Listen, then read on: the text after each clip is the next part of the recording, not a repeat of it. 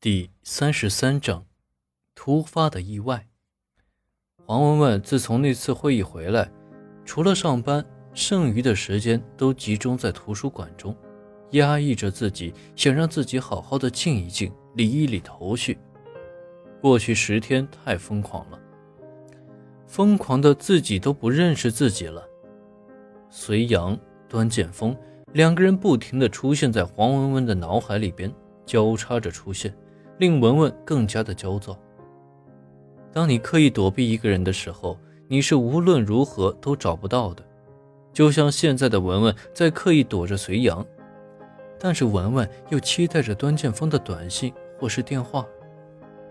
深夜里的文文躲在那个不足十平方米的小屋子里边，在微弱的灯光下，在网络上随意挥洒着自己的才华。一个又一个的粉丝拜倒了自己的脚下。QQ 里边的人员越来越多，但是文文又懒得多看一眼。自从那次在酒店里边，转眼已经一个月了，张琴也没有了音讯，这对黄文文又是一个致命的打击。虽然那次捉奸在床，但是呢，他也没有任何的解释，从此就渺无音讯了。一篇篇的文章在网络中发表，一个个留言都刺激着黄文文的心里。在狭小的房间里边，文文裸着身体，一丝不挂地坐在电脑面前。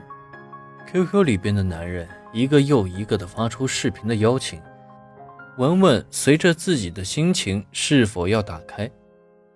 看着那些男人贪婪的嘴脸，文文内心是恶心的。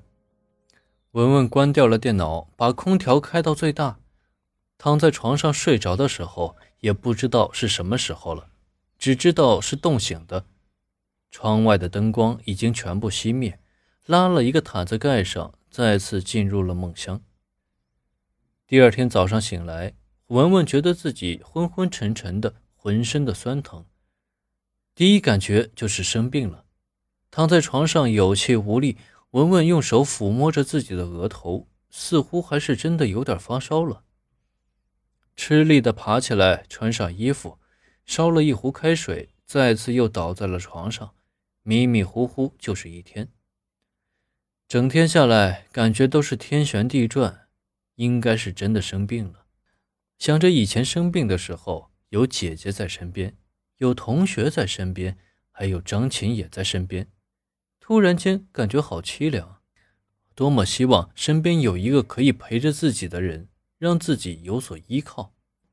强撑着身体坐了起来，但是马上又倒下了。看着枕边的电话，不知道要拨给谁。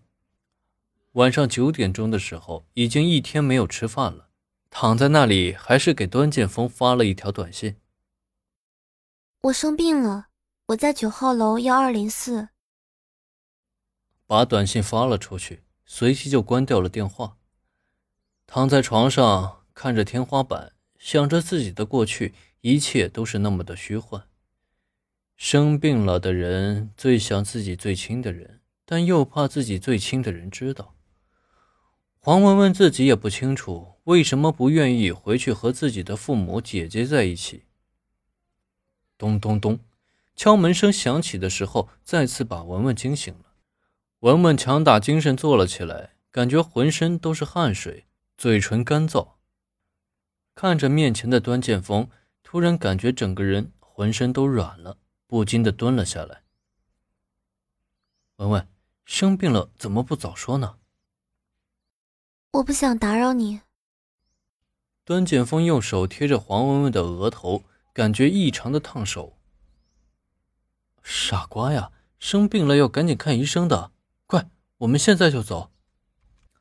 端剑锋扶着黄文文从楼上下来，走到门口的汽车上，把文文安顿好，开着汽车离开了学校，直接奔向了省人民医院。一路上，文文蜷缩在那里，一声不吭。端剑锋在空档的时候，一只手一直拉着文文。赶到医院的时候，已经是晚上十点半了。